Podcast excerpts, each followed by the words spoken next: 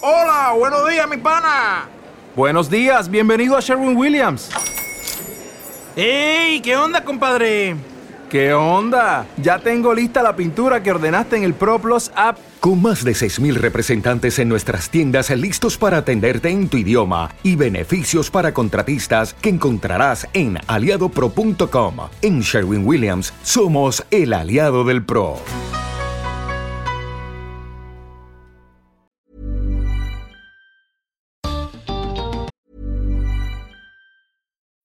When you need mealtime inspiration, it's worth shopping Kroger, where you'll find over 30,000 mouthwatering choices that excite your inner foodie. And no matter what tasty choice you make, you'll enjoy our everyday low prices, plus extra ways to save, like digital coupons worth over $600 each week. You can also save up to $1 off per gallon at the pump with fuel points. More savings and more inspiring flavors make shopping Kroger worth it every time. Kroger, fresh for everyone. Fuel restrictions apply. ¿Cuándo fue la primera vez que sentiste miedo? ¿Y cómo influyó ese miedo en tu vida? Bienvenidos al podcast de TED en español. Soy Jerry Garbulski y hoy quiero que juntos reflexionemos sobre lo que podemos aprender del miedo. Vamos a escuchar la charla de Ingrid Betancourt en TED 2017. Ingrid era candidata a la presidencia de Colombia en 2002 cuando fue secuestrada por la guerrilla. En su charla comparte lo que sintió y lo que aprendió en la selva durante sus seis años de cautiverio.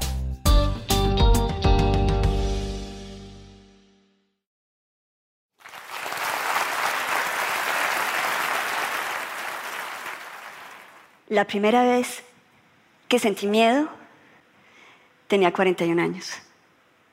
Siempre me habían dicho que yo era valiente de pequeña me subía al árbol más alto y me acercaba a cualquier animal sin miedo. Me gustaban los desafíos. Mi padre decía, el buen acero aguanta todas las temperaturas. Y cuando yo ingresé a la política en Colombia, yo pensé que yo aguantaba todas las temperaturas. Yo quería acabar con la corrupción en mi país, quería cortar los vínculos entre la clase política y el narcotráfico.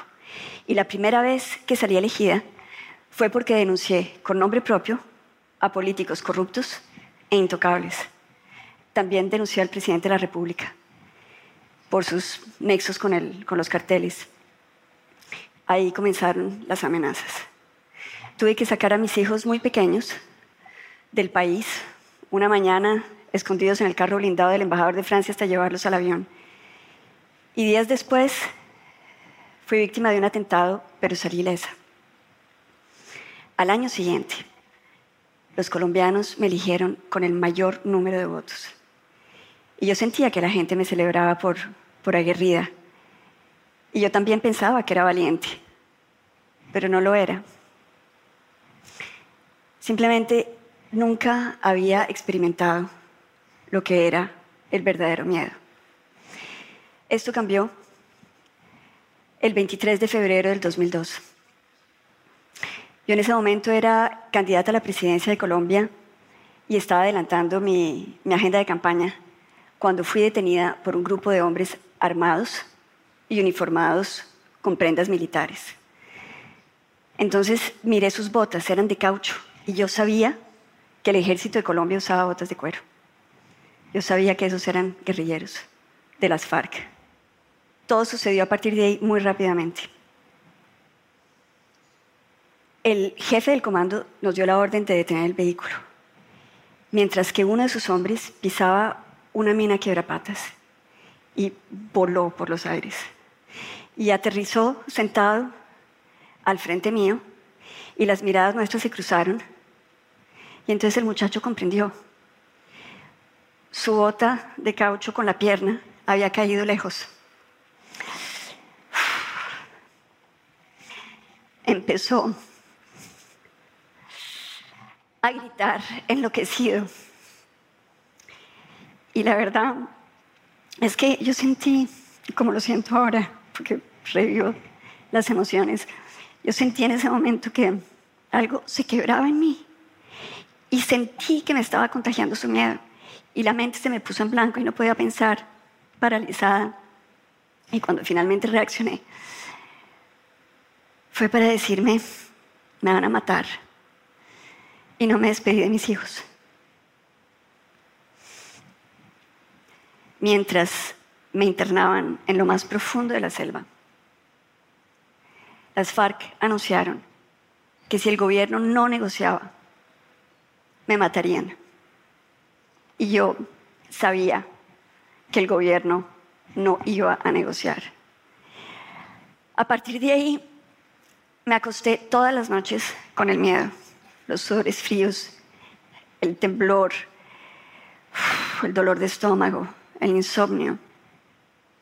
Pero peor le pasó a mi mente porque de mi memoria quedaron borrados todos los teléfonos, las direcciones, nombres de gente muy cercana, aún eventos de mi vida significativos. Y entonces comencé a dudar de mí misma, de mi salud mental.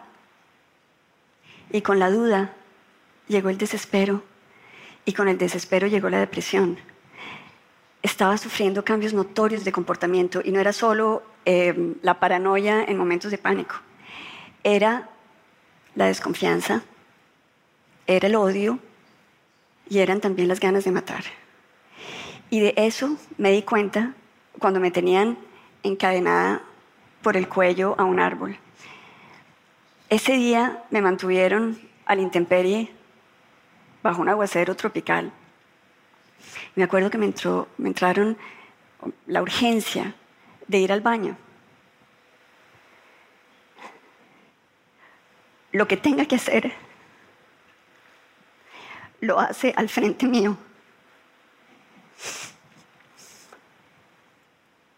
Perra.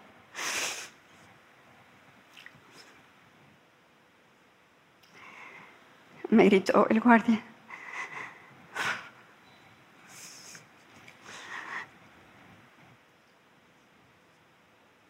Y yo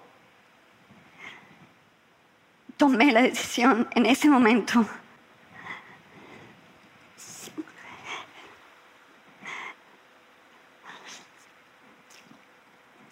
de matarlo.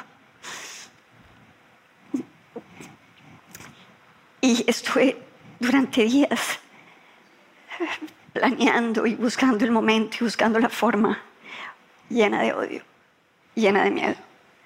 Hasta que de pronto salí, me sacudí y pensé, no me van a convertir en uno de ellos, no me voy a volver una asesina, todavía me queda suficiente libertad para decidir quién quiero ser. Ahí aprendí que el miedo me enfrentaba conmigo misma. Me obligaba a alinear mis energías, a alinear mis meridianos. Aprendí que enfrentar el miedo podía transformarse en una senda de crecimiento. Son muchas las emociones cuando hablo de todo esto, pero cuando pienso hacia atrás, logro identificar los pasos que di para lograrlo. Y quiero compartir con ustedes tres de ellos.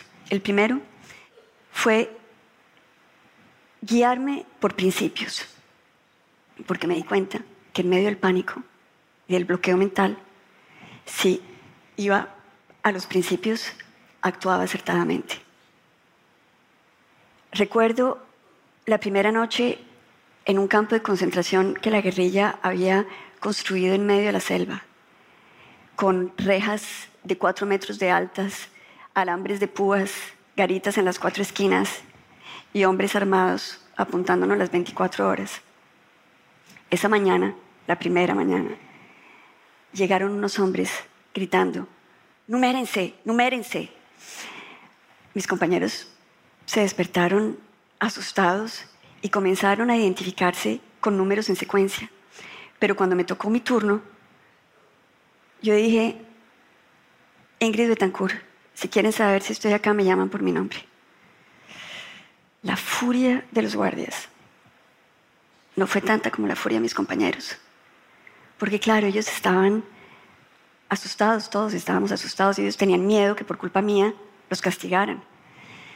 Pero para mí, por encima del miedo, estaba la necesidad de defender mi identidad, de no dejar que me transformaran en una cosa, en un número.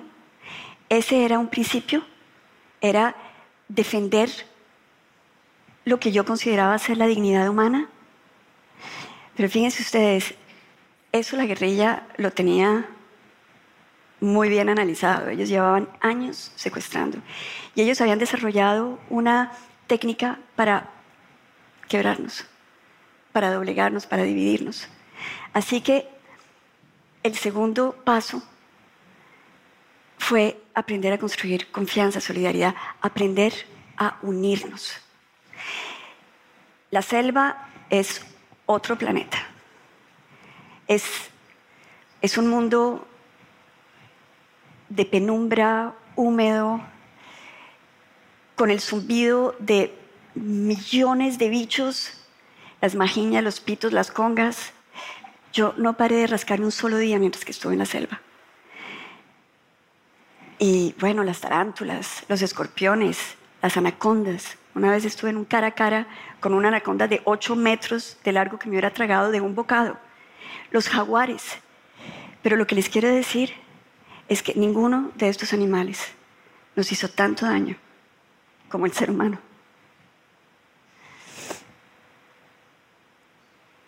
La guerrilla nos aterrorizaba y propagaba chismes y estimulaba la delación entre compañeros y las envidias, los rencores, la desconfianza. La primera vez que me escapé por largo tiempo fue con Lucho. Lucho lleva dos años más de secuestrado que yo. Y tomamos la decisión de amarrarnos con cuerdas para tener la fuerza de meternos en esa agua oscura llena de pirañas y de caimanes. Nosotros lo que hacíamos es que durante el día nos escondíamos en los manglares y por la noche salíamos, nos metíamos al agua y nadábamos y nos dejábamos que nos llevara la corriente. Pasaron varios días así, pero Lucho se puso enfermo, él era diabético y le dio un coma diabético. Entonces la guerrilla nos capturó. Pero después de haber vivido eso con Lucho, de haber enfrentado juntos, unidos, el miedo, ni los castigos, ni la violencia, nada pudo nunca más dividirnos. Lo que sí es verdad es que todas esas manipulaciones de la guerrilla nos hicieron tanto daño que aún hoy, entre algunos de los secuestrados de ese entonces, subsisten tensiones heredadas de todo ese envenenamiento que produjo la guerrilla. El tercer paso es para mí muy importante y es un regalo que les quiero hacer. El tercer paso es aprender a desarrollar la fe. Quiero explicarlo de esta manera. John Frank Pinchao era un suboficial de la policía que llevaba más de ocho años secuestrado. Él tenía fama de ser el más miedoso de todos nosotros. Pero Pincho, yo le decía Pincho, Pincho tomó la decisión de que se quería escapar y me pidió que lo ayudara. Yo para ese momento ya tenía como un máster en intentos de fuga. Entonces comenzamos, pero nos demoramos porque Pincho primero tenía que aprender a nadar. Y todos los preparativos teníamos que adelantarlos en total secreto.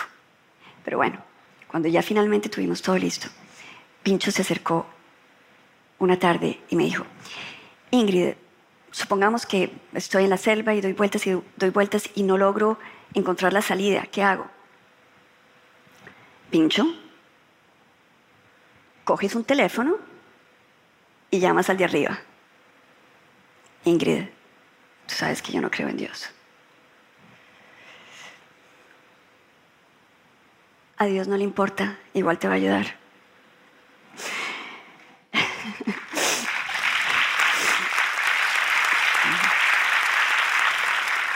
El caso es que esa noche llovió toda la noche y a la mañana siguiente el campamento amaneció en gran conmoción porque Pincho se había fugado. Nos hicieron desmantelar, comenzamos a marchar y durante la marcha los jefes guerrilleros nos dijeron que Pincho había muerto y que habían encontrado sus restos comido por un guyo, por una anaconda. Pasaron 17 días y créanme que los conté porque fueron una tortura para mí. Pero a los 17 días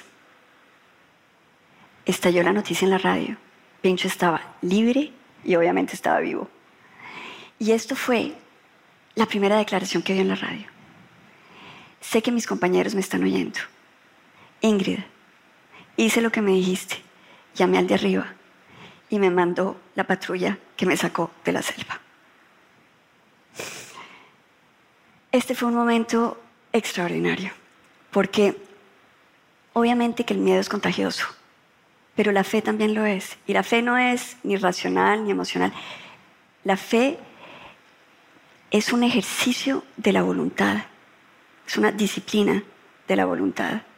Es lo que nos permite transformar todo lo que somos, nuestras flaquezas, nuestras debilidades, en fuerza, en poder. Realmente es una transformación. Es lo que nos da la fuerza de ponernos de pie frente al miedo y de mirar por encima y mirar más allá. Espero que esto lo recuerden porque yo sé que todos necesitamos conectarnos con esa fuerza que hay en nosotros para los momentos en que hay tempestad alrededor de nuestro barco. Pasaron muchos, muchos, muchos, muchos años antes de que yo pudiera volver a mi casa. Pero cuando nos subieron esposados al helicóptero que finalmente nos sacó de la selva, todo sucedió tan rápido como cuando me secuestraron. En un segundo vi a mis pies al comandante guerrillero amordazado y el jefe del rescate gritando, somos el ejército de Colombia. Están libres. El alarido que salió de todos nosotros cuando recobramos nuestra libertad sigue vibrando en mí hasta este momento. Ahora, yo sé que a todos nos pueden dividir, a todos nos pueden manipular con el miedo. El no en el referendo por la paz en Colombia, o el Brexit, o la idea de un muro entre México y los Estados Unidos, o el terrorismo islámico. Son todos casos de utilización política del miedo para dividirnos y para reclutarnos. Ahora, todos sentimos miedo, pero todos podemos evitar ser reclutados usando esos recursos que tenemos, nuestros principios, la unión, la fe. El miedo es claro parte de nuestra condición humana y adicionalmente es necesario para sobrevivir. Pero es sobre todo el referente sobre el cual cada uno de nosotros construimos nuestra identidad, nuestra personalidad. Es verdad, yo tenía 41 años la primera vez que sentí miedo y sentir miedo no fue mi decisión, pero sí lo fue decidir qué hacer con ese miedo. Uno puede sobrevivir arrastrándose con el miedo, pero uno también puede pasar por encima del miedo, elevarse, desplegar las alas y subir, volar alto, alto, alto, alto, hasta las estrellas, ahí donde cada uno de nosotros queremos llegar.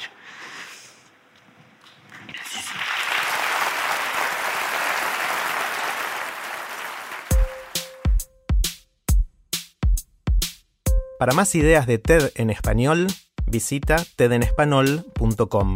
Soy Jerry Garbulski y te espero en el próximo episodio.